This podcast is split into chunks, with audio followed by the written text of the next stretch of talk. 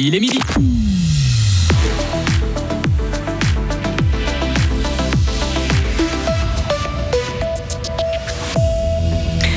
Une éducation sans violence pour les enfants, le Code civil y veillera. Un pas de plus est franchi vers le déménagement du musée d'histoire naturelle à la route des Arsenaux à Fribourg. Chaussettes, chaînes et bons pneus, reste plus qu'à savoir comment réagir pour conduire sur la neige sans pépin. Météo, demain encore quelques flocons à basse altitude, grisaille et plutôt froid ce week-end, plus de soleil en montagne. Delphine Bulliard, bonjour. Bonjour tout le monde. L'éducation des enfants doit se faire sans violence physique ou psychologique. Après le Conseil national l'année dernière, c'est au tour du Conseil des États de valider ce principe. Le Code civil comportera donc un article supplémentaire pour donner un signal fort et sensibiliser la population. Mais est-ce qu'un enfant pourra appeler la police s'il se fait tirer les oreilles ou s'il reçoit une fessée? Les explications de la conseillère nationale fribourgeoise du centre, Christine Bulliard, qui se bat depuis trois ans pour l'éducation sans violence. Bien sûr, la fessée dont tout le monde parle, certainement elle aura encore lieu. Mais jamais on n'a parlé de cela. On parle de la fessée répétitive, de la violence répétitive qui est utilisée comme instrument dans l'éducation. Et cela ne doit plus avoir lieu. On a la preuve des pays voisins. Les chiffres de la violence dans l'éducation ont baissé. Avec l'inscription dans le Code civil, c'est plutôt un appel aussi aux parents que l'éducation doit se faire sans violence. Dans le Code pénal, c'est déjà le cas. Si mon enfant est amené à l'hôpital avec des blessures graves et on peut constater que ça fait partie de la violence dans l'éducation, on peut poursuivre les parents et il y a tout le processus qui s'engage. Une étude de l'Université de Fribourg montre que près d'un enfant sur deux subit des violences corporelles en Suisse. L'an passé, 1500 enfants ont dû être hospitalisés après avoir été frappés par leurs parents. De Berne à Fribourg, des parlementaires fédéraux, entre autres, feront le déplacement dans notre canton cet après-midi, car Fribourg fête aujourd'hui Alain Berset, élu président de la Confédération en 2023. Les voitures sont bannies depuis 11h et jusqu'à 16h du centre-ville de Morat. Dans le chef-lieu cantonal, la police avertit que toute circulation est interdite entre 15h45 et 17h45 au début du boulevard de près de la gare et jusqu'à la rue Saint-Pierre. Et puis entre 18h30 et 22h, le trafic pourra être perturbé ponctuellement sur le tronçon boulevard de Pérol, route de la Fonderie. Et à noter encore que le réseau des transports publics sera également perturbé en fin de journée à Fribourg. Et puis on vous fera vivre cette journée, cet après-midi particulier dans nos prochaines éditions. Oui, au coup de neuf pour euh, le musée d'histoire naturelle de Fribourg. Les députés fribourgeois ont largement accepté ce matin de débloquer une enveloppe d'environ 65 millions de francs pour financer le déménagement du musée. Situé actuellement à côté du jardin botanique à Fribourg, il devrait s'établir à quelques centaines de mètres plus loin, à la route des Arsenaux, d'ici six ans. Le but est de doubler les surfaces d'exposition, d'accueillir plus de visiteurs et de mieux valoriser les collections d'insectes ou de minéraux. Seuls les élus d'essai se sont prononcés contre ce crédit. Les autres députés ont été nombreux à saluer l'importance de ce projet, comme le libéral radical Jean-Daniel Schumacher. Le premier musée que j'ai de toute façon visé, c'est ce celui-ci, comme la plupart des fribourgeois.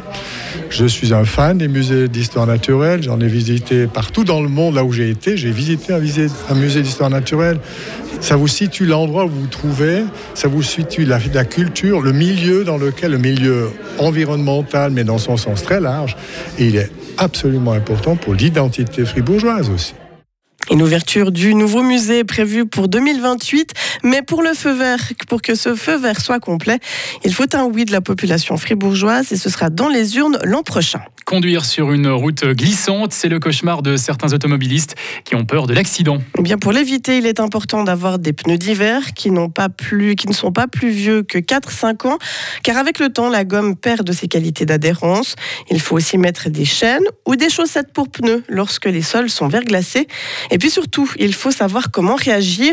Le Centre L2 de Romont propose des demi-journées de formation pour sensibiliser les automobilistes au comportement à adopter sur la route.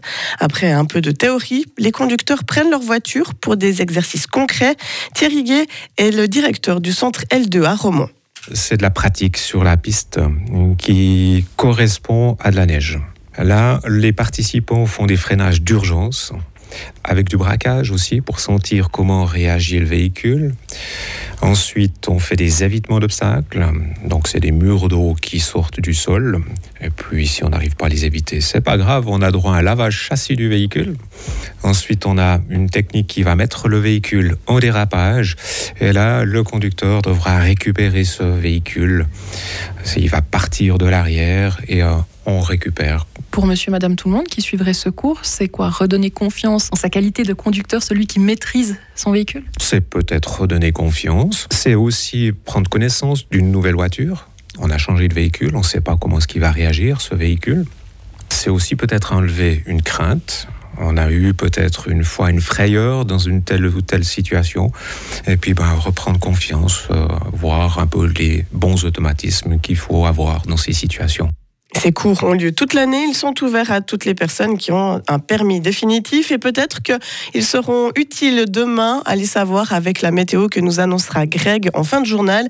Et notez encore que l'Office de la circulation et de la navigation du canton de Fribourg prend en charge une partie des coûts pour toutes les personnes domiciliées dans le canton. La Banque nationale suisse resserre encore sa politique monétaire. Elle double son taux directeur aujourd'hui, qui passe à 1% et elle avertit que d'autres relèvements ne sont pas exclus.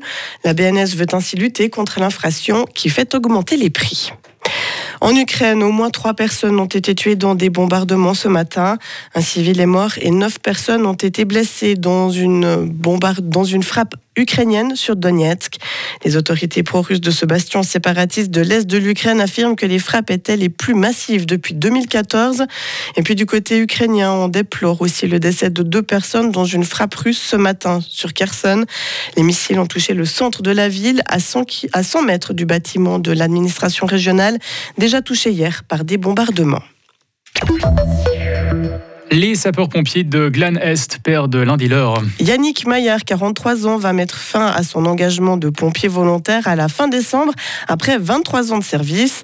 En moyenne, cet agriculteur de Sivirier a participé à une vingtaine d'interventions par année ces derniers temps. Il était sollicité en cas d'incendie, d'inondation, de tempête ou de pollution dans les ruisseaux. Sa dernière intervention en date, celle qui était importante, était l'évacuation du comptoir de Romont après le violent orage qui a frappé le canton c'était en septembre. Mais après deux décennies, Yannick Maillard estime que le temps est venu pour lui de se retirer. J'ai deux enfants en bas âge, qui demandent quand même pas mal. La vie professionnelle, bah, j'ai perdu mon papa il y a 8 ans et puis euh, j'ai repris l'exploitation aussi. Et puis surtout, bah, la réforme des corps de pompiers qui me donnait pas envie de recommencer quelque chose de nouveau à, 43 ans. J'aurais fait encore 2-3 ans de plus s'il y avait toujours eu le corps local. Mais après, aller intervenir trop vraiment loin. Moi, je suis à Sivirier. S'il faut intervenir jusqu'à Oborange ou bien jusqu'à l'autre bout de, de Nord ou comme ça, ça fait des kilomètres. Et puis, ça fait un temps d'intervention aussi qui est plus long. Après, on n'est pas alarmé sur toutes les interventions non plus, mais euh, ça fait quitter notre poste de travail sur des plus longues durées. Et puis, bah, on a quand même un métier qui a déjà pas mal d'heures de travail par jour, donc euh, ouais, ça venait trop, quoi.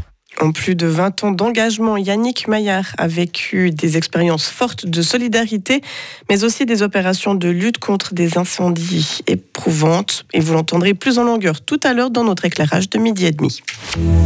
Retrouvez toute l'info sur frappe et frappe.ch.